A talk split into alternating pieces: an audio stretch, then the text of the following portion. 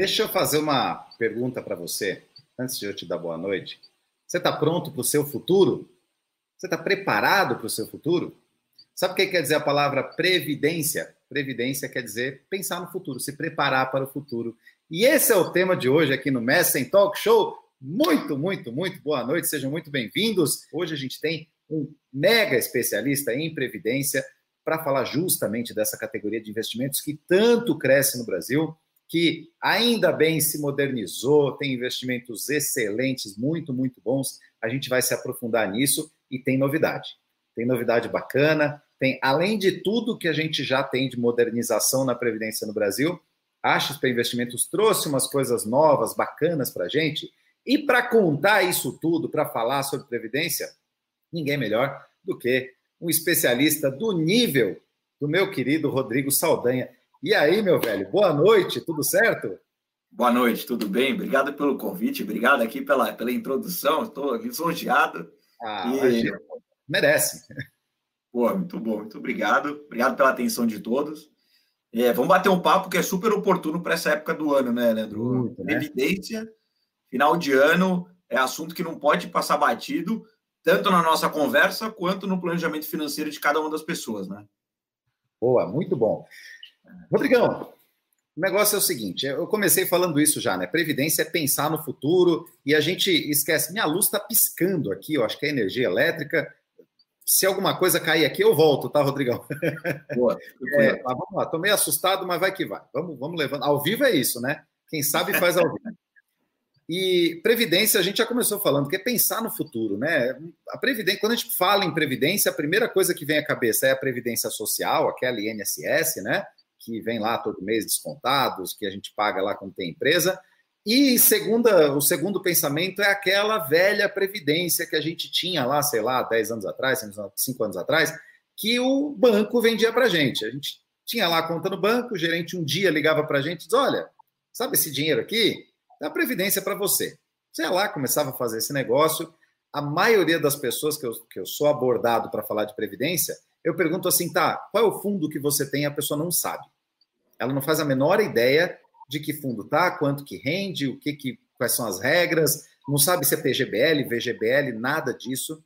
E aí, geralmente, quando a gente ia buscar um pouquinho desses fundos, a gente via que o negócio não era tão bom assim. Tinha as previdências meio porcaria no mercado, você sabe disso, né, Rodrigo? É, bastante, não é pouco, é bastante. Bastante, né? Hoje ainda tem, mas o negócio parece que está mudando, né? Deu, deu uma, a gente tem um mercado se modernizando em termos de previdência privada, né? Tem, tem sim. É, esse mercado ele, ele, evoluiu muito, né? Eu estou nesse mercado há mais ou menos 12 anos, estou aqui na XP há aproximadamente dois anos. Antes da XP, trabalhei 10 anos nos grandes bancos, sempre dentro das áreas de produto e previdência. E eu sempre acompanho muito o mercado que a gente costuma dizer da cozinha. A gente vê tudo que acontece nos bastidores, sabe como é que funciona. Então a gente olhava bastante é, como é que os players de mercado se comportavam como que era a legislação para o produto, como que era a interpretação do órgão regulador, e de 12 anos para cá, somando o tempo de banco, mais o tempo que eu tenho aqui no SP, mais ou menos 12 anos, é, esse mercado mudou completamente, Leandro, como você disse. E ele mudou para melhor, né? ele evoluiu. Acho que quando a gente fala mudar, eu, eu sempre me impulsivo para não falar mudar. A palavra correta tem que ser evoluir. Tá? E aí, o que aconteceu com esse mercado? O mercado evoluiu bastante, mas o comportamento dos investidores não necessariamente seguiu é, esse comportamento de mercado, né? essa evolução é, quando a gente fala de previdência. E a maneira muito simples de constatar isso é quando a gente olha a alocação dos clientes de previdência hoje em dia. Tá? Esse mercado, para todo mundo ter ideia, é um mercado de quase um trilhão de reais. Tá? Tem 980 bi, é quase um trilhão. É mais ou menos um quarto, um quinto de mercado de investimentos como um todo no país, tá, Leandro? É bem grande mesmo. Tá? E quando a gente olha a alocação desse mercado, é, eu acho que isso aqui todo mundo já ouviu falar, ou a gente sempre fala aqui, né, Leandro? Mas vale repetir: um trilhão concentrado na mão dos grandes bancos, 90% na mão dos grandes bancos. Cinco, Cinco bancos. grandes bancos, isso aí, na mão deles. E concentração por si só não é um problema. O problema é a consequência da concentração, que é baixa competitividade, ineficiência na prestação de serviço, da oferta do produto. Então, é, como que a gente constata que isso acontece? A gente olha a alocação dos clientes. A gente consegue olhar o mercado como um todo e a gente olha como é que está alocado o recurso desses clientes. E desses um trilhão de reais, lembro, 80% está alocado em renda fixa, extremamente conservador. E aí você fala, poxa, mas qual que é o grande problema? Né? Fala, tem muito que fala, tá, mas eu sou conservador, eu estou em renda fixa. O problema não é estar extremamente conservador, estar alocado em renda fixa, na verdade. O problema é você não otimizar a sua alocação para o investimento de longo prazo. Né? Quando você quebra ainda, outro, outro dado que eu olhei que é super importante, Leandro, você olha assim, 80% é renda fixa, mas dentro da renda fixa dá para você correr risco, dá para ter alocação diferenciada, dá para você, ainda assim, é, buscar otimizar o retorno né? do seu portfólio, né? Mas quando você olha assim, alocação ativo direto, você vai olhar qual é o ativo, 40%, Leandro, está em LFT, tá? Desses um 40% LFT. LFT é aquele é, letra, letra financeira do Tesouro. Tesouro Selic, é, o, né? é o famoso Selic, é isso aí, tá no CTI. É o quase que lá atrás tinha o que a gente falava que era o over, ainda existe, né? Mas era mais famoso lá atrás o overnight, que é a taxa de um dia, né? Então você tem 50 por 40% dos recursos desse mercado alocado num ativo que remunera a alocação de um dia do CDI. Então é, é um problema muito grande. E aí não morre aí, tá? Tem um outro tipo de alocação que também faz parte desse desse bolo de renda fixa, que a gente chama de compromissada. A gente costuma dizer que o jargão que a gente usa é a compromissada over que é uma operação compromissada, ou seja, um banco empresta, só que de um dia também. Então, é outro tipo de overnight, só que através de outro veículo. Então, se eu somar LFT mais compromissado, compromissado é 10%, LFT é uns 40%. Pô, metade desse dinheiro está alocado para um dia. Só que esse dinheiro é para longo prazo. Os incentivos tributários que a Previdência tem, eles, eles premiam a alocação de longo prazo. Então, eu preciso começar a, a, a alinhar o meu perfil de alocação com o meu horizonte de alocação, né? Então, é, a provocação é muito essa, né? A gente se modernizar, o, o investidor começar a se modernizar junto com, com, a evolução do mercado, né? E uma coisa assim, né? É, eu ter um fundo de investimento, seja previdenciário ou não, mas vamos falar do previdenciário. Eu tenho um fundo de investimento que aloca meu dinheiro na LFT, no Tesouro Selic, e me cobra uma taxa por isso, eu mesmo faço isso, né? É, é. Não precisa fazer isso. Não, tem até um ponto, Vilano, que é novidade nossa que a gente lançou faz duas semanas, tá? Uma semana e meia, para não exagerar o prazo. A gente tem aqui, ah, putz, eu vou fazer LFT para ninguém me cobrar. Vamos fazer assim, eu faço, eu faço isso aqui para você na prévia e não cobro nada. Mas como eu? Como assim, Saldanha? A gente lançou semana passada o fundo Trend pós-fixado 2, tá? O nome é 2 porque é o segundo. Qual que é a taxa de administração desse produto, Leandro? Zero. Zero. Eu cobro zero. Então, não, não tem nem mais essa, pô, eu consigo fazer muito tranquilo, não tem porque eu pagar alguém. Manda pra gente, a gente faz e não vai te cobrar. Fala, pô, mas como é que você faz o negócio sem cobrar? Por que, que você está fazendo sem cobrar? Porque a gente sabe que você não vai ficar com a alocação desse produto. Você vai pulverizar a sua carteira, você vai diversificar em diferentes estratégias, diferentes perfis de risco. Então, a alocação, você vai acabar percebendo, ainda mais em cenário de taxa de juros que a gente está, né, Leandro? Super baixo. Sim. Você não vai ficar nesse produto, não tem. Você vai começar a perceber que a sua alocação está ineficiente, você vai se sentir incomodado, falar, pô, mas não rende nada. É, não rende nada. Esse produto, esse tipo de produto não tende a render nada, vai render CDI menos os custos. E a gente e tentou diminuir ao máximo tá comendo, né? a administração. Oi? E o CDI menos os custos que a inflação está comendo, né? A inflação está tá, tá é. batendo ali, está passando. Então, muito bom, muito bom saber disso, hein? Muito bom saber é. disso. E falando de previdência, então, para a gente mergulhar um pouco nesse assunto, nem todo mundo é familiarizado com os benefícios que a previdência pode trazer. Porque antes era aquele negócio assim, ah, eu tinha que investir e converter isso em renda lá na frente. Eu só podia usar esse dinheiro para me aposentar. Esse negócio mudou, já não é só para se aposentar, é um fundo de investimento que você pode retirar o seu dinheiro depois, mas tem umas vantagens legais. Eu queria que você desse um, a gente fazer um resumão aí, principalmente das principais vantagens de eu ter um fundo de previdência, em geral, na minha carteira. Por que, que eu teria que ter? Eu sou uma pessoa, sei lá, eu tenho é, uns fundos aqui de renda fixa, de multimercado. Por que, que eu deveria ter um pedaço aí do, do meu dinheiro em fundo de previdência, Rodrigão? Boa, vamos lá. Basicamente, vamos lá, o, que, que muda de maneira muito simples a previdência de um fundo que a gente costuma chamar de fundo 555, o fundo normal que a gente conhece, tá? Basicamente, o que vai mudar da previdência para esses outros veículos é benefício tributário. Só que, como eu disse anteriormente, o benefício tributário premia a alocação de longo prazo. Tá? Então, precisa conseguir equilibrar esse ponto. Ah, eu quero capturar benefício, de longo pra... é, benefício tributário? Quero, mas eu tenho que saber que é para um dinheiro de longo prazo. Então, eu vou ter esse, esse recurso alocado por um período maior. Então, a partir do momento que eu passei por esse. Porque, só, só voltando aqui na minha linha de raciocínio, como é que o investidor trabalha? Né? Como é que é a linha do, de alocação, de decisão do investidor? Primeiro passo, ele define o horizonte de investimento, então tem dinheiro de curto, médio e longo prazo. Então, já decidi que parte é longo prazo. Segundo passo, ele vai ver qual que é o perfil de investidor dele. Se ele é conservador, moderado, arrojado. Então, já sei para quando é o dinheiro e como que eu me comporto na hora de alocar esse dinheiro. Tá? Uhum. O terceiro passo, qual que é que o investidor costuma fazer, mas que ele pode ser feito de maneira melhor? Ele escolhe qual veículo ele vai fazer para atingir essa alocação de longo prazo de acordo com o perfil. E a provocação que eu gosto de fazer para trazer aqui é, antes de escolher qual que é o veículo, escolha qual que é a classe de ativo que você vai fazer para que você vai alocar para preencher o seu perfil de investidor. Renda fixa, renda variável, commodities, moedas e por aí vai. Tá? Depois, então, substitui essa etapa da alocação de ativo, né? Então, era veículo, substitui, coloca a classe de ativo. Por último, você vai escolher qual que é o veículo. Por que, que eu faço essa provocação para inverter? Porque a partir do momento que você definiu qual que é a alocação na sua classe de ativo, você vai escolher o veículo que te permite atingir aquele objetivo de alocação e que te traga o menor impacto tributário possível. Então, se é para longo prazo, você tem um veículo que consegue te gerar o mesmo resultado que outro veículo te geraria, pagando menos imposto, não tem que você não escolher esse veículo. E, obviamente, a gente está falando da Previdência.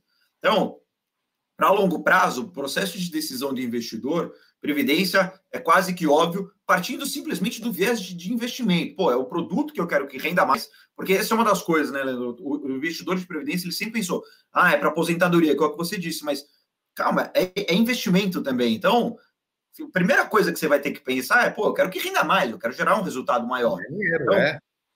Aposentadoria serve, óbvio, mas eu quero que gere mais resultado. E aí, óbvio, tem outros motivos. Vou até projetar uma tela aqui, Leandro, para deixar um pouco mais, mais lúdico, tá? É, porque tem, tem os motivos que não são muito óbvios, assim, que dá para a gente é, pensar. É porque quando a, gente, quando a gente pensa de cara assim, beleza, investir dinheiro para o futuro. Legal, mas por quê, né? Qual é o. A, pô, legal. Aspectos não óbvios, maravilha. Vou colocar a tela é para a gente, ó. Ah, boa, vamos lá. Eu coloquei aqui um ciclo, tá? Por que, que tá, tá, tá girando isso aqui? Porque é como se fosse o ciclo da vida. A gente costuma falar que previdência ela não, é, ela não tem destino de idade, perfil de investidor, momento de vida. Previdência pode servir para qualquer pessoa em qualquer momento da vida, contanto que você saiba utilizá-la. Tá? Então, você pode fazer previdência para planejar a educação dos seus filhos, você pode fazer previdência para planejar sua educa a sua, o custeio da sua saúde no futuro, para gerar planejamento tributário, que é o que a gente vai trabalhar hoje aqui, final de ano, é super importante a gente saber utilizar a previdência para melhorar o meu planejamento tributário. Produtos, que é o ponto que eu estava falando agora, para gerar mais rendimento, para encontrar um retorno maior ao longo do tempo, pagando menos imposto. Portabilidade, portabilidade é uma ferramenta essencial de previdência que, de maneira muito simples aqui, o que é a portabilidade na previdência? É a opção de você poder realocar seus investimentos dentro da previdência sem pagar imposto. Tá? De maneira resumida é isso. Outro objetivo, aposentadoria, e aí esse é o óbvio, né? Pô, é para minha aposentadoria, para utilizar esse dinheiro lá na frente. Você pode utilizar a previdência de uma outra maneira, que ainda assim é para endereçar sua aposentadoria, mas é através da contratação de renda. Que é o quê? Alguém vai administrar esse dinheiro para você, você não precisa se preocupar com nada, todo mês o dinheiro cai lá na sua conta. Tá? Na, você pode fazer duas coisas, né? Quando você se aposenta na, na Previdência. Eu posso eu administrar meu fluxo de caixa, e aí eu vejo se eu se eu resgato mais esse mês, resgato menos no outro mês, de acordo com a minha necessidade, ou contrato uma renda, alguém vai fazer isso para você. Todo mês vai cair o salário lá bonitinho, pra, como se fosse um salário, né? É, é mas é uma renda. O que foi, Leandro? É como se fosse uma aposentadoria mesmo lá, cai no. É, essa aqui fica muito mais parecida com a, com a Previdência Social, né? Sim. E por último aqui, é a sucessão. Pô, como é que eu vou deixar, eu acumular um montante de recursos, como é que eu faço para transmitir para os meus sucessores legais, para quem eu, eu quero que esse recurso chegue? Então, por isso que é um ciclo. Eu comecei com menor, planejei minha vida inteira e agora estou planejando dos meus filhos ou dos meus sucessores. Então, a Previdência serve para todo mundo, tá? Então, é, esse é o primeiro ponto. E aqui, acho que vou aqui parar de compartilhar um pouquinho para a gente se olhar. É, a gente pode essa live aqui daria para durar horas, assim, mas vamos, vamos focar aqui na, na conversa de, de, mais imediata, que é super importante a gente capturar, né, Leandro? Que é o benefício tributário que a Previdência te gera todo ano, que é como? Através do, do famoso PGBL. Vocês já devem ter falado várias vezes nas lives aqui, né, Leandro? Mas é sempre bom falar de novo, porque, primeiro, ninguém nasce sabendo, ninguém tem obrigação de saber, e a gente tem muita gente nova entrando no mercado, né? Assim como as previdências estão crescendo, também tem gente que agora pode estar se interessando pela primeira vez Ou até, Rodrigo, se me permite, eu vou trazer a, a pergunta da Ellen aqui, que eu achei muito oportuna. Rodrigo, o cliente que tem previdência e está com uma rentabilidade abaixo do CDI, ele está lá na que a gente chama de previdência porcaria. Comenta, como é que ele pode fazer para melhorar isso? Vamos lá. É a PP, é a famosa PP, a Previdência Porcaria. para sair da PP. É uma boa. Como é que funciona? Como é que eu pode fazer? Tem uma resposta que é muito simples. Trata a sua previdência igual você trata os seus demais investimentos. O que, que eu quero dizer com isso? Tem muito cliente que fala assim: ah, Saldanha, eu já tenho previdência. Eu já tenho uma previdência. Eu não preciso ter outra. Não, como previdência você pode ter quantas você quiser. Tem muito que ah, mas eu já tenho. Você pode ter quantas você quiser. Tá?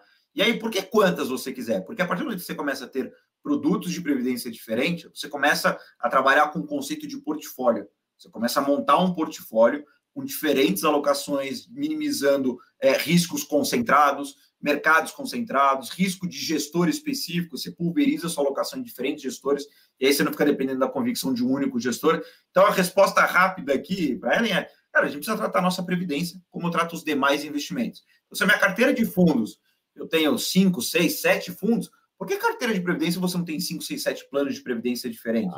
Você não quer maximizar seus retornos nos fundos? Previdência também vai fazer isso. E aí, para o cenário que a gente está, é, costuma dizer que, que, que, no mercado tem um, tem um jargão, tem uma máxima que é não tem almoço de graça, né? Então, hoje, no cenário que a gente está, é, o retorno está muito atrelado ao aumento de risco no meu portfólio. Eu preciso correr um pouco mais de risco para encontrar mais retorno. O famoso 1% ao mês faz tempo que ele não existe. Tá? É, ainda dá para encontrar 1% ao mês? Tá, mas você precisa começar a correr mais risco. E aí, esse ponto de correr risco é super sensível, porque não é correr risco de qualquer maneira. É sempre buscando melhorar a relação risco-retorno. Eu tento encontrar cada vez mais retorno, mas não necessariamente aumentando o percentual de risco que eu corro hoje. Essa relação não pode ser um para um. Eu preciso encontrar mais retorno, mas sem necessariamente correr muito mais risco. Como é que você consegue fazer isso? Diversificando, alocando sua carteira em diferentes produtos, diferentes estratégias, diferentes mercados, e aí você vai, ao longo do tempo, capturar esse retorno melhor do que o, o, o PP aqui, a Previdência Porcaria. E aí, a gente falando já em ter mais retorno, um dos jeitos da gente ganhar mais é gastando menos. Né? Isso é óbvio, isso é matemática básica. Um dos jeitos de você conseguir ganhar mais é, pô, gasta menos, fecha o, fecha o ralinho aí, né? Às vezes não precisa aumentar a torneira, só fecha o ralo. E a gente tem esse jeito com a Previdência, porque um dos gastos que a gente é obrigado a ter com investimento é imposto. A gente não tem é, as duas certezas da vida é a morte e os impostos. A gente vai ter que pagar imposto, não tem jeito, mas tem como a gente evitar ou pagar menos impostos, né? Como que a previdência consegue me ajudar nisso? Aí eu ter esse planejamento tributário, pagar menos impostos legalmente. Boa, vamos lá. Falar do imediato aqui de final de ano, tá? Através do famoso PGBL. Tá? PGBL, pessoal, é um nome completamente eh, esdrúxulo, assim, é plano gerador de benefício livre. Não quer dizer, quer dizer alguma coisa, mas em termos práticos para o nosso dia a dia, que é muito, é muito inaplicável, tá? Mas é, o que, que é o PGBL? O que, que é o plano gerador de benefício livre? Esquece essa descrição que eu dei, só decora PGBL, tá? É, PGBL nada mais é do que um veículo de previdência, tá? Então, tem cliente que a gente fala assim, você tem previdência? Ele fala, não, eu tenho PGBL. É a mesma coisa, tá? Não, eu tenho VGBL. Também é a mesma coisa, é tudo previdência, tá? Então, PGBL, o que é o PGBL? PGBL é a modalidade de previdência que ela te permite é, investir até 12% da sua renda todo ano, tá? E esse valor que você investe, você deduz da sua base tributável. O que isso quer dizer? Todo o dinheiro, vou dar um exemplo matemático simples, faz conta que eu ganhei 100 mil reais no ano. Se eu não investisse em PGBL, a Receita ia virar e falar, ah, Saldanha, vou calcular o seu imposto, vou calcular em cima dos 100 mil reais. E aí eu caí na alíquota lá de 27,5 e ter que pagar o proporcional para isso. Tá? É, quando eu faço o PGBL, o que, que a Receita vai fazer? Saldanha, você ganhou 100 mil reais no ano, mas como você colocou 12%, 12 mil, eu vou calcular o seu imposto sobre a diferença desses valores. Vou calcular o seu imposto sobre os 88 mil, que é os 100 mil menos os 12 mil. Tá? Quando eu, de, eu diminuí, eu deduzi o PGBL, ou seja, encontrei uma base de cálculo, uma base tributável menor, a consequência óbvia é que eu vou pagar menos imposto. Tá? O VGBL é um pouco diferente, né? O VGBL eu não deduzo da minha base tributável, mas existem outros benefícios que a gente pode falar daqui a pouco, mas eu queria focar a nossa atenção para o PGBL. Eu te cortei, Leandro. Acho que você está no mudo. É. Mutou o microfone aqui. Nessa, nessa época do ano faz mais sentido o PGBL, porque a gente está chegando no final do ano, época de fechar a conta aí para o imposto de renda no que vem, né? Boa, boa. É isso. Acho que você falou é super importante, né? O PGBL é aquele tipo de produto que pode te trazer a disciplina de poupar. Você adequa o seu padrão de vida de fato para o quanto você pode gastar versus o quanto você precisa poupar para o longo prazo, mas se eu não fiz o ano inteiro, não está perdido. Eu tenho que fazer até virar o ano. É sempre dentro do ano fiscal. Tá? E no Brasil, a gente fecha o ano fiscal de janeiro a dezembro, é um ano fiscal. Então, até dezembro, dá para você fazer. Tá? Finalzinho de dezembro, se eu fosse ser conservador aqui, pessoal, até dia 20 de dezembro, assim, é, é bater na trave. Daí para frente já corre o risco de, de, de, não conseguir alocar, não tem liquidez, não deu tempo. Então, se organiza. Até dia 20 de dezembro ali, dá para você fazer os 12% do exemplo que eu dei. Tá? E aí, como é que, só para terminar o PGBL, você fala, pô, Saldanha, entendi. É bacana, eu deduzo da minha base tributável. E lá na frente, quando eu for resgatar, o que vai acontecer? Diferente de outros investimentos, que você paga imposto sobre o que rende, né? Então, eu coloco o CDB, invisto no CDB, lá na frente eu vou resgatar o CDB, eu vou pagar um imposto sobre o que rendeu. Tá? No PGBL, não. Você vai pagar imposto sobre o que rendeu e sobre o que você aplicou. Tá? Pô, mas o que, que eu ganho com isso? Ganho um negócio que a gente chama de diferimento fiscal. Você deixou de pagar hoje na fonte o seu o imposto sobre o seu salário para pagar lá na frente. Tem uma telinha aqui, eu vou fazer um exercício com, com, com vocês aqui, matemático, para mostrar o benefício tributário da Previdência. Tá? Deixa eu projetar ela aqui. Eu acho que de, de uma forma bem grosso modo que dá para a gente entender é o seguinte: eu deixo de pagar o imposto hoje, esse dinheiro rende para mim durante esse tempo todo, eu vou pagar ele lá na frente, é um diferimento, né? Eu deixo de pagar hoje para pagar depois, mas durante esse tempo eu tive o rendimento dele. Ele, ele cresceu na minha mão para eu poder pagar lá na frente. Eu posso ter uma vantagenzinha com isso, né? Deixa eu colocar a tua tela aqui na. Aí, ó. Boa. Você ganhou, você ganhou rentabilidade sobre imposto, né, Leandro? Essa, o diferimento te permite fazer isso. Você gera rentabilidade sobre imposto que você não recolheu hoje, você vai recolher lá na frente. Tá? Eu fiz um exemplo aqui, pessoal. É, é um pouco de. É uma calculeira aqui, mas vou ser objetivo, tá? Na, na, todo mundo tem duas maneiras de declarar é, a sua, a sua, os seus rendimentos tá, para a Receita é, no ano subsequente ao ano fiscal referente que você está falando. Então, ano que vem, 2021, a gente vai declarar a nossa renda de 2020. Você vai ter que escolher entre a modalidade simplificada ou a completa. A simplificada, o próprio nome já diz, ela é simples. Você não coloca nada do que você gastou, só declara o quanto você ganhou. Vai ser aplicada é, uma, um percentual de dedução padrão, que é 20%, limitado a, 20, a 16.754 reais, que é o valor que está aqui na tela. Então, peguei uma pessoa que ganha 10 mil reais por mês, eu peguei 12 rendas mais o, o, o, a bonificação de férias, né, que a gente tem aqui trabalhista, então deu 123.300 reais, eu arredondei o valor para a conta não ficar tão quebradinha.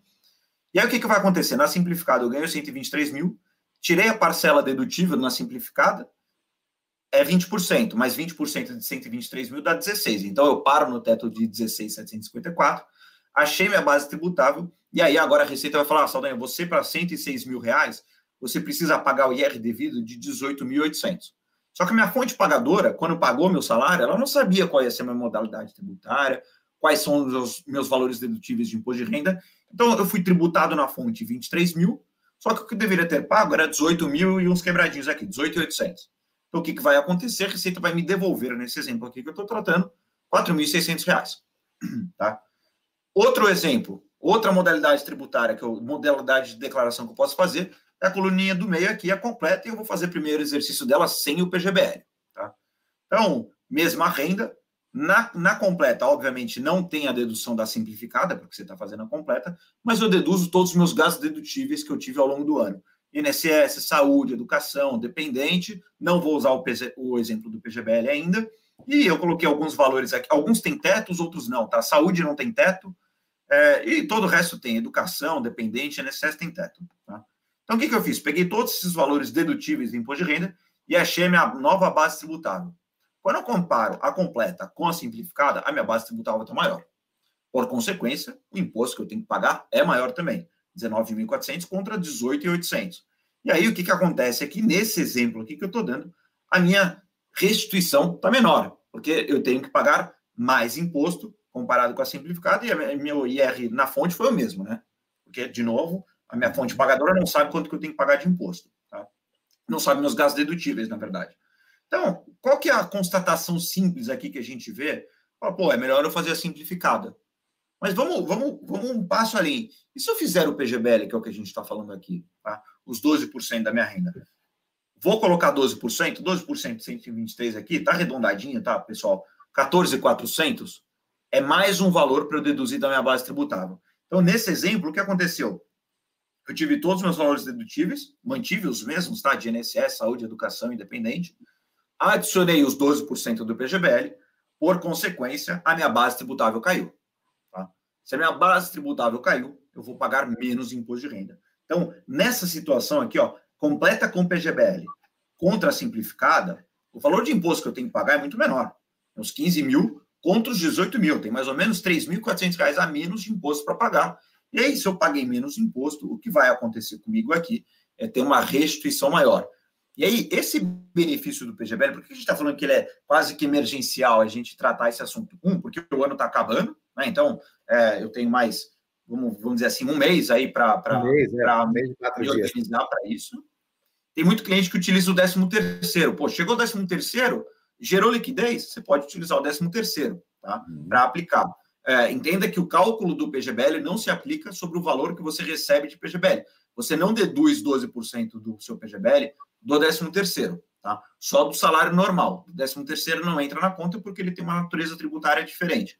A natureza tributária do 13 terceiro, que a gente chama que é, é exclusivo definitivo na fonte. Uma vez pago, está pago, não tem ajuste sobre nada disso. Mas nada impede você pegar esse recurso que você recebeu do 13 terceiro para aplicar no PGBL, tá?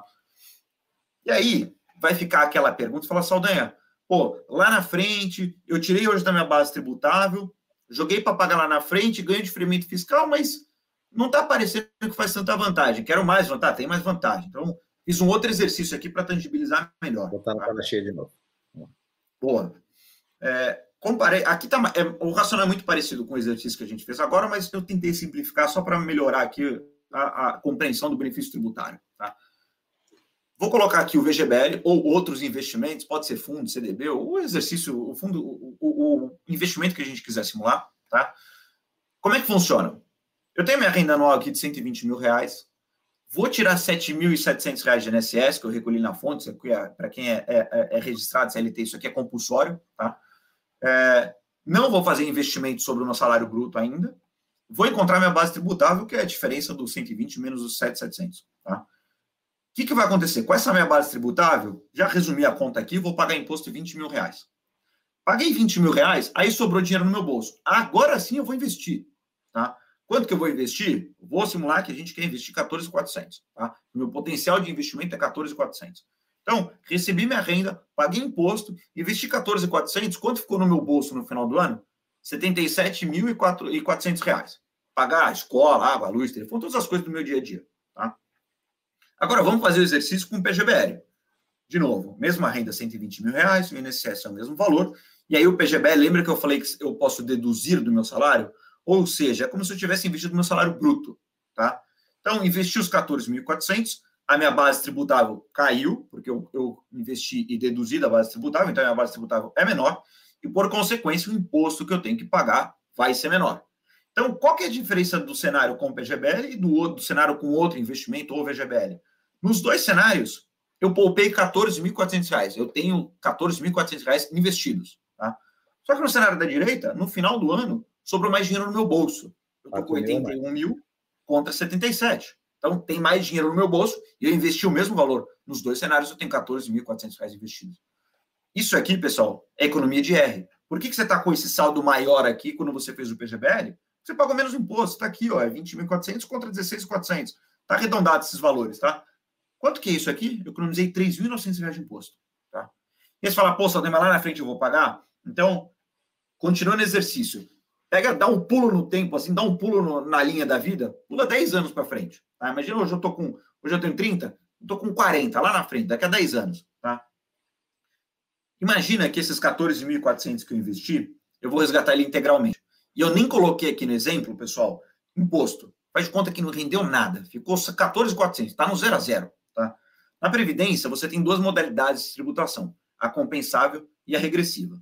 A regressiva, que é o que está o exemplo aqui, depois de 10 anos investidos, você chega numa alíquota de 10%. Tá? Então, com essa alíquota de 10%, o que acontece? Eu vou resgatar os 14,400. Quanto que é 10% disso? É R$ 1.400. R$ 1.400, lembra que hoje, né, 10 anos para trás, agora do, da linha do tempo que a gente está, era para eu ter pago esses R$ 3.900 de imposto? Só que 10 anos depois, quanto que eu estou pagando de fato? R$ 1.400. Ou seja, esse valor hoje que eu investi no PGBL, se eu deixar ele investido pelos próximos 10 anos, tá, a alíquota vai ser de 10% e eu vou pagar a menos R$ 2.500 de imposto. Então, no hoje, eu já consigo gerar vantagem tributária com o produto, contanto que eu fique com ele na minha carteira pelo período que a gente está tá simulando. Então, é super importante eu conseguir é, ter, ter a clareza do, do benefício que o, que, o, que o, produto traz para a gente. Tem muito que fala, ah, é só para daqui a 10 anos, é muito longe, mas é, é, é, a, é, aquela máxima, né? Você falar, pô, daqui a 10 anos você vai se agradecer pelo, pela decisão que você tomou hoje. 10 anos vão passar, né? Você fazendo ou não, se planejando ou não, a década vai passar. A diferença é se você né, tá ganhando com isso ou não. Sensacional isso. essa conta, essa simulação é sensacional, Saldanha, porque é, é, fica fácil de você enxergar e não tem argumento, né? Poxa, é, o meu dinheiro que está ali e que significa aí uma parte, você colocou uma renda de 10 mil reais, é 40% da sua renda de diferença. É, de um salário, é isso. Salário, 40% do seu salário ali, né, de diferença. É, é bastante dinheiro para qualquer pessoa. 40% de qualquer salário, coloca aí na sua proporção, né, você que está nos assistindo, é bastante dinheiro. Muito bacana. Sadanha, uma coisa que a gente que, que me, me, me bateu aqui enquanto a gente conversava, enquanto você falava disso, os objetivos né, não óbvios e tal, é, as previdências agora, depois dessa mudança, que foi. Quando, quando que foi essa mudança de legislação que a gente está vendo aí? Ela vem acontecendo de maneira gradativa, tá, Leandro? Ela começou no finalzinho de 2015, dezembro de 2015, virada para 2016, e até ano passado, dezembro de 2019, saiu uma última alteração muito boa sobre o ponto de vista do investidor também, tá? Então, foi gradativo, mas há uns quatro anos assim alterando, e já tem quatro anos que faz uma diferença grande, que o mercado está mudando, tá? Bacana. E aí, como, como que estão os números desse mercado, né? O que, que a gente vê de crescimento? Porque isso acontece em qualquer lugar, né? A gente viu agora com os BDRs, falando em renda variável. Abriram as portas dos BDRs para o investidor não qualificado. Poxa, o mercado começa a andar. Fundos imobiliários, abriram as portas dos fundos imobiliários, melhoraram aí a liquidez para os investidores, o número de fundos começa a subir, o número de investidores começa a subir. Na Previdência, como é que a gente está? Esse mercado também está evoluindo, porque para a gente parar de ter as PPs, né, as Previdências porcaria, tem que ter Previdência boa, tem que ter fundo bom entrando no mercado, abrindo, né, para a gente fugir dos, dos cinco grandes lá. Como que como que está essa movimentação, você que está dentro do mercado há 12 anos, a evolução do mercado de Previdência? É, é quase que exponencial, tá, Leandro? Está é, tá surgindo cada vez mais PB, que é a Previdência Boa, né? Então, as PBs estão sumindo e as PBs estão surgindo. Que maravilha. É, mas, tirando a brincadeira, quando a gente compara, a gente pega 2016, tá? É, a gente tinha no mercado 59 gestores de fundos de previdência, tá? Isso incluía gestores independentes, seguradoras, os grandes bancos, o mercado todo. Tá? 59. Tinha 59 gestores. Opa. Rodrigo? Alô, alô, Rodrigo? Acho que o Rodrigo travou ou fui eu? Por favor, pessoal, dá um toque aí. Tá me vendo ou não? Tua imagem está congelada para mim, mas eu estou te ouvindo. Vocês me ouvem? Estou te ouvindo. Bom, então, peraí. Eu só espero que eu não tenha parado com aquela careta. Você sempre trava com uma não, careta não, horrorosa. Você estava sério. Pessoal, aí fica aquela careta, o cara falando com aquela. Lembra do Marcos Uchoa quando ele ia cobrir a guerra? Ele ficava travado assim. Meu medo é ficar. Não, agora, voltou, agora voltou, agora voltou, voltou. Boa. É, então, o que acontecia? Esse mercado tinha 59 gestores, hoje tem mais de 130. Tá? Então, dobrou, mais Caramba. do que dobrou. Tá? Então, aquela história que eu tinha falado de baixa competitividade, hoje está super competitivo. Mas o investidor precisa ir atrás dessa, ele precisa ir atrás dessas opções, ele precisa procurar, porque ele vai encontrar, na nossa plataforma ele encontra. Tá? Você tem ideia, Leandro, desses 100, 130 gestores mais ou menos que tem no mercado hoje, 72 estão na nossa plataforma. Então, mais da metade está aqui. Tá? Tudo PB, nada de PP. Tá? É, E aí, por que, que isso aconteceu? Né? Você fala, pô, o que aconteceu que esse, esse mercado dobrou? De maneira muito prática, esses gestores hoje conseguem fazer o que eles sabem fazer dentro da Previdência, coisa que eles não conseguiam lá atrás. Então, a, a expertise de gestão hoje ele consegue aplicar na Previdência, porque a regulamentação se tornou mais flexível sobre o ponto de vista de investimento, ela se tornou mais moderna. Então, eu gosto de dar alguns exemplos aqui que antigamente não acontecia, que hoje acontece.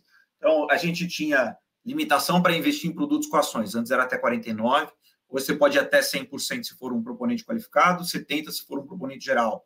Investimento offshore, né, em ativos com oscilação cambial, antes era até 10%, agora pode ir até 40% para o qualificado e 20% para o geral. É, investimentos em, em fundos com cotização mais longa, Antes você podia ter com até mais ou menos 10 dias. Na verdade, você precisava liquidar em 10 dias. Então, se você precisa liquidar em 10 dias, você não consegue ter uma cotação muito longa. Isso ingessa, né? Porque tem várias alocações que o gestor faz para longo prazo. Se você começa a gerar muita é, é, necessidade de liquidez de curto prazo, o gestor fala: ah, não vou comprar determinado ativo, porque se bobear daqui a pouco eu preciso vender. E na hora que eu for vender, eu vou ter que vender com deságio para gerar liquidez. Então, é, hoje, você pode ter previdências que a liquidação ia até em 180 dias, se você for o, o, o proponente qualificado. Então, você começa a gerar sofisticação sobre o ponto de gestão. E o último aqui, que já é um gancho super importante, uma estratégia muito bacana que a gente tem, você começou a criar estratégias na Previdência hoje, que você pode ter um fundo com taxa que cobra outro fundo com taxa. É estrutura de taxa sobre taxa. Tá? Antes você não podia ter isso. Você tinha que, qualquer fundo que o cliente estivesse comprando, ele tinha que comprar um fundo embaixo que não cobrasse taxa. Então, você inviabilizava combinações de estratégia para encontrar um produto melhor. Tá? Hoje você não tem mais isso. Hoje você pode cobrar produtos de taxa sobre taxa. Obviamente, só precisa deixar claro que a estrutura é assim, como é que funciona a estrutura de taxas, mas contanto que seja transparente, não tem problema nenhum. O que importa é você saber o quanto você está pagando no final do dia da, da, gestão daquele produto. E que e aí, o retorno também seja condizente, né? É lógico, é lógico, é lógico.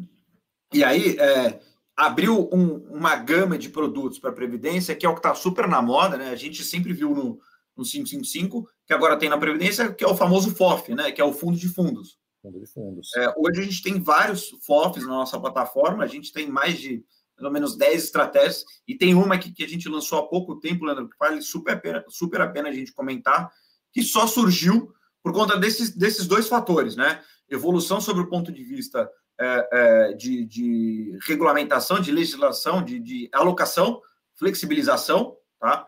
É, e também você poder fazer estrutura de taxa sobre taxa, você consegue criar diferentes estratégias. Tá? Estou falando da estratégia DNA. Vocês já ouviram falar? O pessoal acho que até. Você costuma abrir para pergunta aqui, Leandro, ou não? Sim, acho que é legal. Pode, pode mandar aí, pode mandar. Ué. Ó, ah, tem, tem, uma pergunta.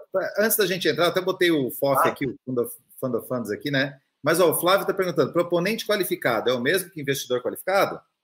É, a definição é a mesma, tá? A norma, a SUSEP, ela tá fala, ah, de maneira simples, tá? O que ela fala? A definição do proponente qualificado para a Previdência segue as normas de definição para o investidor qualificado, que é determinado na 555, que é a norma que rege fundos, tá? É igualzinho só muda porque as previdências elas têm uma, uma característica, uma natureza securitária, né? É, uma, é. é um órgão de seguros que cuida disso, então os, o nome de quem vai fazer o seguro não é investidor, é proponente, né? É, é, é isso aí, Leandro, é terminologia só que né? muda, tá? mas definição não. Boa. E só antes da gente entrar na, na família DNA, que eu sei que, é, que ah. eu quero entrar nisso, é a novidade do dia, mas tem uma pergunta da Ellen. Rodrigo, comenta sobre a portabilidade, como que funciona porque justamente tem gente que está lá no, no, no, famoso PP, né? Está lá na Previdência Porcaria e quer sair. É. Mas aí, como é que eu faço para sair? Pô, eu tenho que pagar imposto, eu tenho que ter todo aquele problema, aquela mão de obra para sair disso, né? Boa. Não, não precisa, tá? É, previdência, se você quer. Acho que a analogia que a gente costuma fazer aqui, que a maioria das pessoas conhece, é a da telefonia, né? Você quer migrar o seu número de telefone de uma operadora para outra, você pode fazer isso, você mantém o seu número Previdência é a mesma coisa. Você pode pegar o seu plano de previdência que está em determinada seguradora e migrar para outra seguradora, fazer a portabilidade para outra seguradora, sem precisar resgatar, passar pela sua conta, pagar imposto e realocar é, com, com, a diferença de imposto que você teve. Então, você não toma essa mordida quando você faz essa realocação. Essa realocação pode ser por prestador de serviço, que no caso são as seguradoras, ou pode ser por estratégia também, porque é, ao longo da sua vida, os seus objetivos vão mudar, né? Você vai se tornar mais conservador, você vai chegar mais próximo dos seus objetivos, você não vai precisar correr tanto risco. Então, é natural, normal e saudável você realocar suas estratégias. Então, serve para esses dois motivos: você mudar o lugar que está o seu dinheiro e para você também mudar a sua alocação sem pagar imposto algum. Basta você solicitar, e aí é super importante, você solicita é, para onde você quer que o seu dinheiro vá. Então, ah, quero mandar para XP.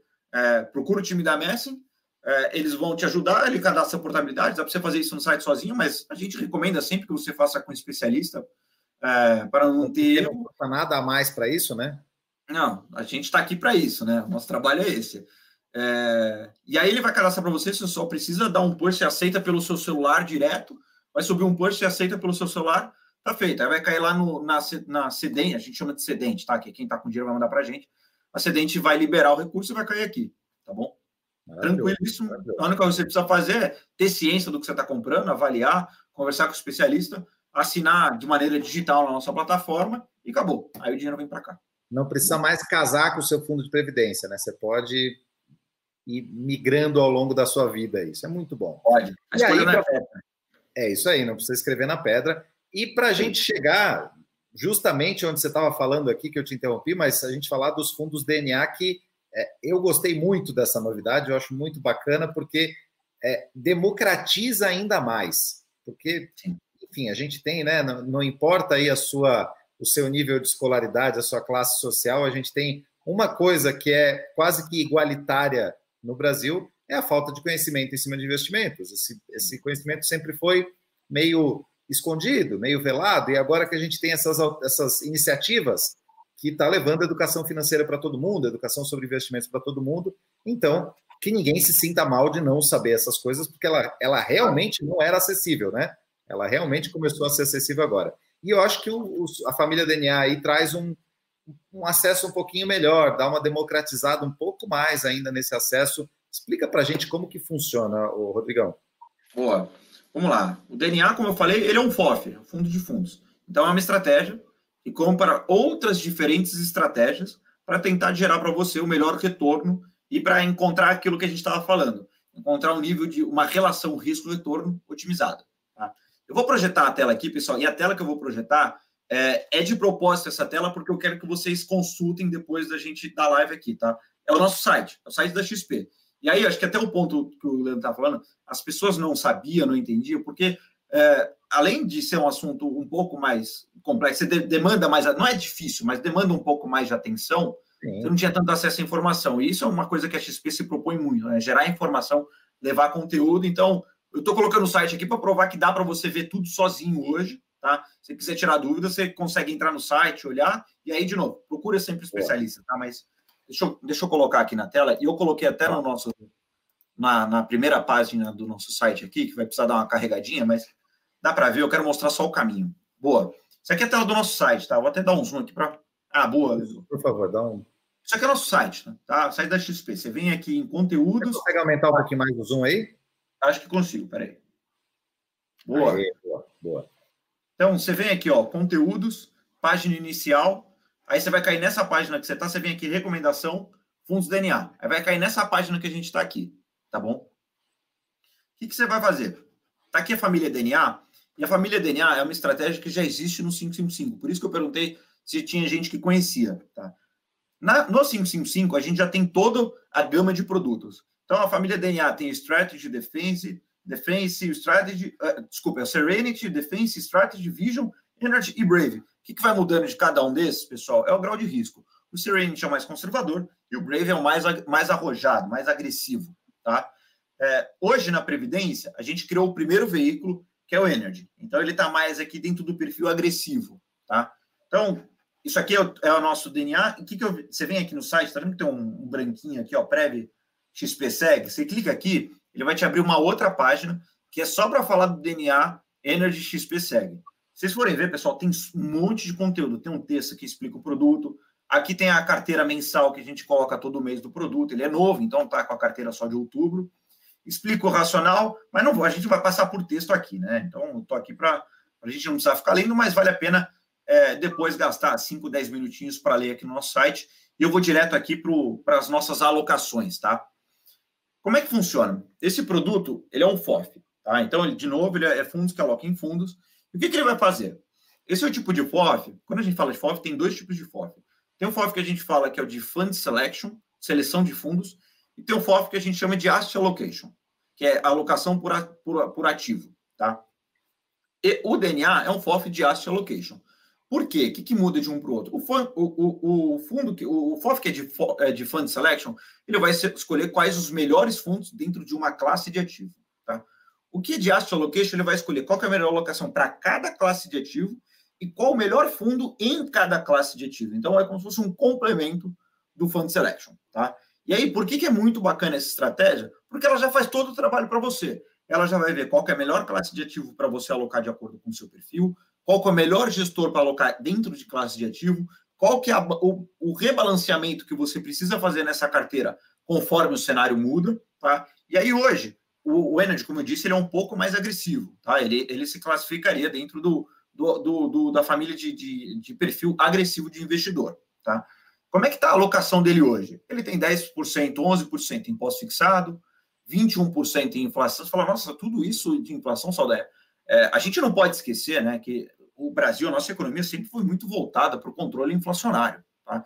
E apesar da gente hoje estar rodando com nível de inflação muito mais baixo do que o histórico, a gente ainda tem aqui dentro da nossa economia uma necessidade muito forte de endereçar melhor o controle dos preços. Tá? Uhum. E o controle dos preços nada mais é do que é, eu sempre conseguir manter o meu poder de compra. O que eu compro hoje, eu preciso continuar comprando amanhã. Então, o book de inflação, por mais que você possa ser conservador, moderado, arrojado, agressivo, é, você vai sempre perceber que ele sempre vai estar presente em todos os perfis, tá? Que é, é, é, a parcela ali que quer proteger o seu poder de compra, tá? Aí você tem 15% em multimercados, tá? Renda variável, você vai ter nessa família aqui, já, já é uma alocação bem maior, né? Você tem 30%, e aí, renda variável global, você tem 16%, vou arredondar 16%. No site, tem uma. Tem, tá vendo que tem duas cores, que é o que está em cinza e o laranja, tá? É a alocação que a gente chama de alocação de fundos ativos e fundos passivos. Os fundos passivos, eles vão simplesmente replicar índices para você poder não perder a indexação daquela classe de ativo. Então, pós-fixado, alocação no fundo passivo. Inflação, alocação no fundo passivo. Multimercado, aí não. A alocação aqui é somente em fundos ativos, tá? Com gestão ativa para tentar capturar o melhor retorno em diferentes mercados. Por isso que chama multimercados, tá? Renda variável, a gente tem uma parcela que é indexada à bolsa, então é um fundo passivo também de renda variável, e o restante é fundo ativo, tem 19% em fundo ativo de bolsa. Então, é... ah, aí renda variável global também é 100% ativo. Tá? Esse balanceamento, pessoal, de 11, 21, 15, ao longo dos meses o gestor vai fazer isso para você. Tá? Então você não precisa se preocupar, putz, está muito volátil, não tem tanta, não tem tanto prêmio para eu capturar em, em, ativos mais voláteis, preciso diminuir um pouco a alocação. O gestor vai fazer isso aqui para você. Tá? Ah, não, tem muita oportunidade, vamos, vamos carregar um pouco mais de risco. O gestor vai fazer isso para você também, você não precisa se preocupar. Ah, mas ele vai fazer isso como? Em qual fundo? Tá? Ele vai escolher também qual o gestor para cada uma dessas classes de ativo. Então, você desce aqui no site, ele vai te trazer quais os, os fundos que eu estou alocando para cada uma das classes de ativo. Então, pós-fixado é o trend pós-fixado. Tá? Inflação, a gente está no fundo Advisor Seg Prev de inflação, que é de, o, de 2026. Esse fundo aqui é muito bacana, tá, pessoal? O NTNB 2026.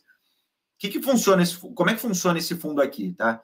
Ele é um fundo que só tem NTNB, de 2026, que vence em 2026. Tá? Então, ele replicaria muito bem a compra de uma NTNB, do Tesouro Direto. Então, tem cliente que fala, ah, esse produto aqui, o, N, o, DNA, ele, vai, ele não casa muito bem com o meu portfólio, eu já tenho uma alocação bem feita. O que, que eu faço? Para esse fundo de, de, de inflação, pessoal, é uma excelente escolha, porque tem muito cliente que compra NTNB para longo prazo, né, para garantir a taxa real, correção da inflação, você pode fazer essa alocação dentro da prévia. Lembra aquela história que eu falei das etapas? É, horizonte de investimento, perfil do investidor, alocação por classe de ativo e depois veículo. Esse aqui é um caso prático onde você inverte essa relação. Primeiro você escolhe a alocação por classe de ativo, depois o veículo final. Porque ah, eu decidi que eu vou alocar em, em ativos indexados à inflação. Vou comprar NTNB? Onde que eu vou comprar esse NTNB? Eu posso comprar no Tesouro Direto ou posso comprar dentro do veículo previdenciário. Se é para longo prazo, comprei uma NTNB para levar até 2026, por que não fazer na prévia? Você pode pagar menos imposto. Na prévia vai pagar 10%.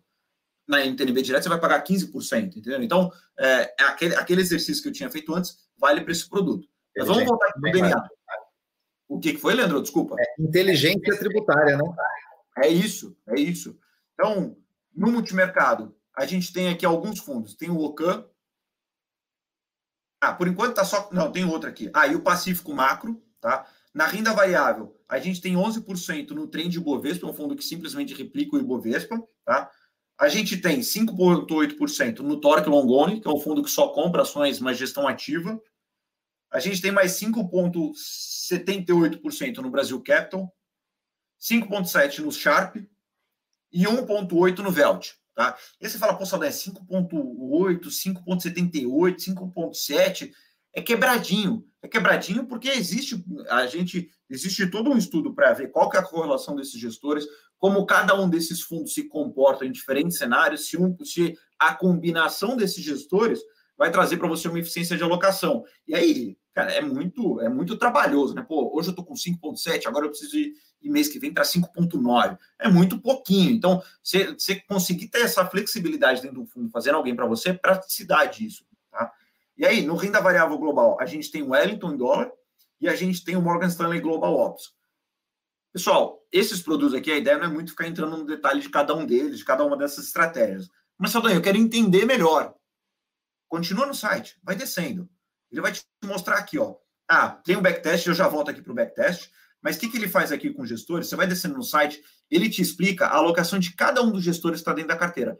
Brasil Capital, Iuna, ele vai te mostrando todos os fundos que estão aqui dentro, e ele explica o que, que o gestor faz, como que é a equipe, qual que é a estratégia do fundo, tá? Então, aqui tem muita informação para você consumir, para você se sentir seguro na sua, na sua decisão, para você. E aí recomendo de novo fazer junto com o especialista.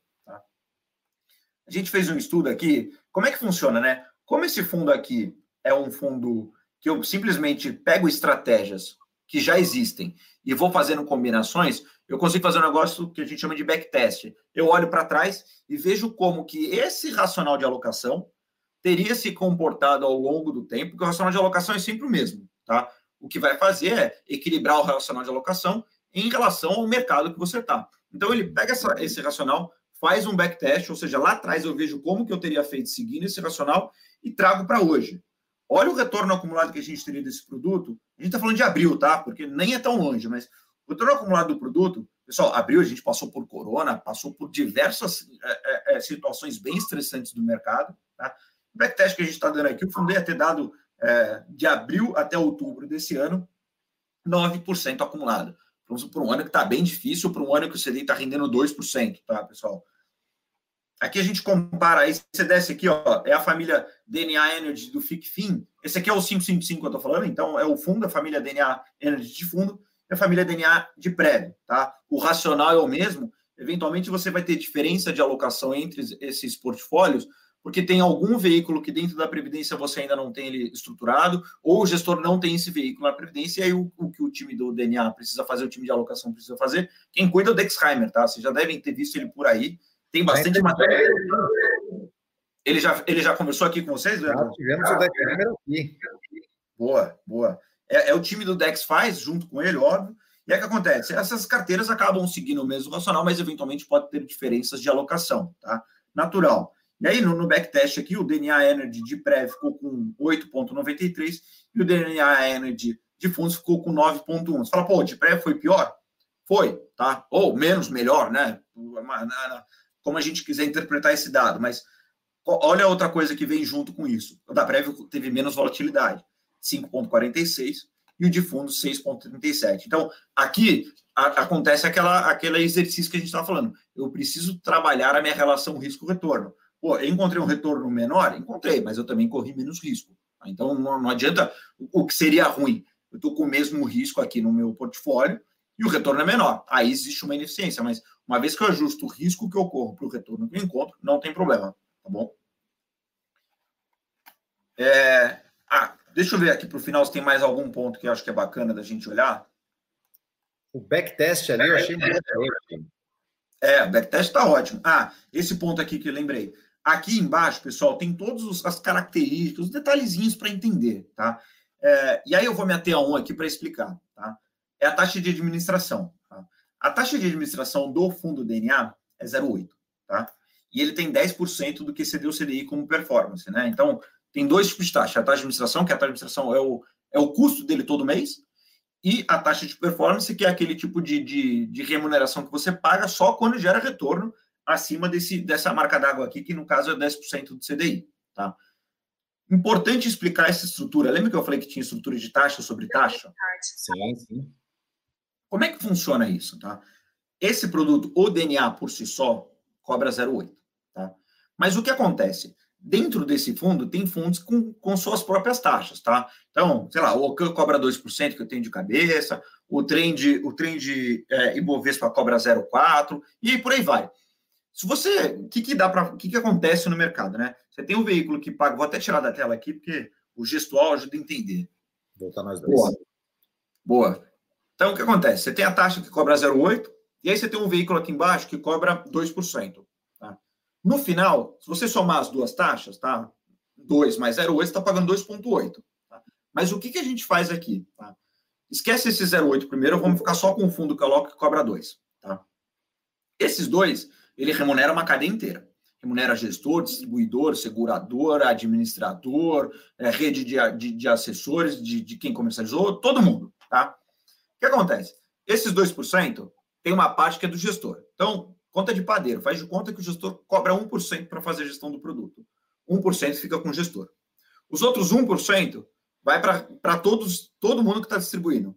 Seguradora, administradora, custodiante, todo mundo que a gente está falando aqui. Tá? O que acontece? Quando você cobra, quando você está dentro dessa estrutura de FOF, como que a gente trabalha aqui? Esse 1% aqui, que era para remunerar toda a cadeia, a gente não cobra. O que, que eu faço? Eu devolvo para o fundo como rentabilidade, e aí no final do dia, o que acontece? Você está pagando aquele 1% do gestor, esse 1% que era para ser distribuidor voltou para o fundo como taxa, e como que o distribuidor como um todo está sendo remunerado? Com 0,8. Então, dentro dessa estrutura, eventualmente você está até pagando mais barato. Você está pagando, nesse exemplo, exercício super simples que eu dei, você está pagando 1,8, enquanto que no veículo direto você estaria pagando 2. Tá?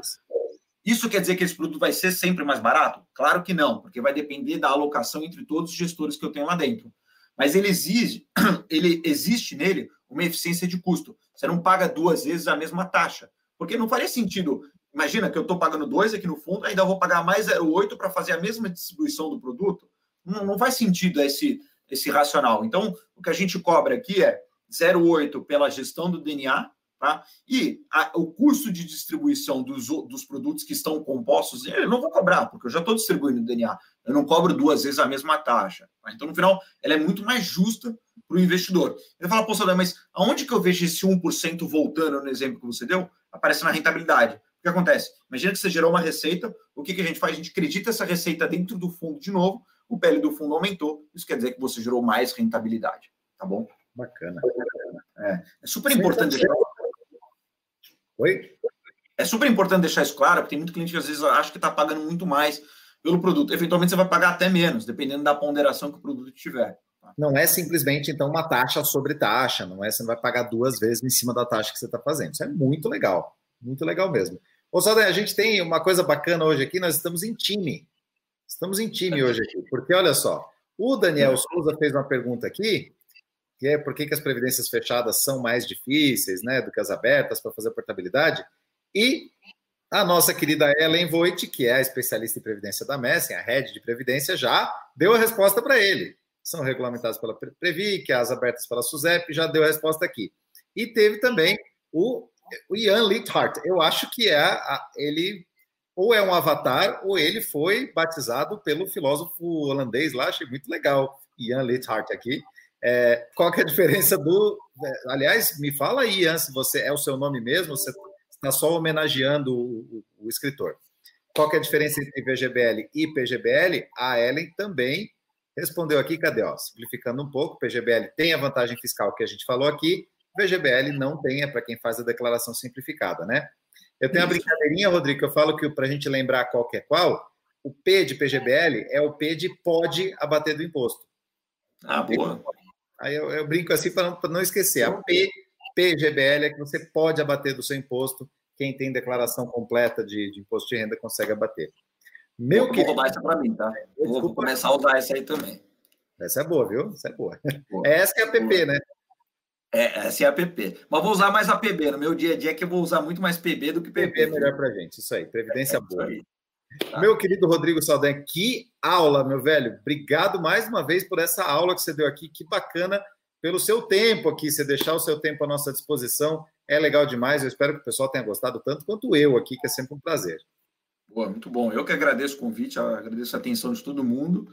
Pergunta sempre vai existir e acho que o legal é essa interação, né, Pô, vem, procura a gente, procura a Messen, procura a XP para entender melhor o que, que você pode fazer. E se eu fosse dar um tom um pouco mais alarmista, não demora muito não, que o ano está acabando e a oportunidade do PGBL é, uma, é dentro de um ano. Virou o ano, aí só no ano que vem que você vai começar a ter os benefícios fiscais daquele ano que você tiver. Tá bom? Pagar menos imposto é uma das melhores coisas que você pode fazer pelo seu dinheiro. Legalmente, é claro, né? Mas ter inteligência fiscal tributária, isso a longo prazo é, assim, indiscutível a vantagem que isso traz. Não tem ninguém que, que consiga discutir, argumentar sobre a vantagem de você pagar menos imposto de renda. Então, é isso aí. E só para terminar aqui, olha que bacana, o Ian está dizendo, eu sou brasileiro mesmo, minha mãe é holandesa. E o nome vem disso aí mesmo, do, do escritor o Ian Littard. Que legal, cara. Ter um nome famoso assim já te é. você já no outro patamar, né? muito bom, muito bom. Bacana demais. Rodrigão, mais uma vez, muito obrigado. Excelente noite, excelente semana para você, meu velho. Legal demais você. Muito obrigado, pessoal. E a você que nos assistiu até aqui, o nosso muito obrigado também. É uma maravilha poder contar com a sua presença aqui. Na quarta-feira, a gente está de volta. Tem mais Messen Talk Show. Um grande abraço a todos. Rodrigão, mais uma vez, tchau, tchau. Boa noite.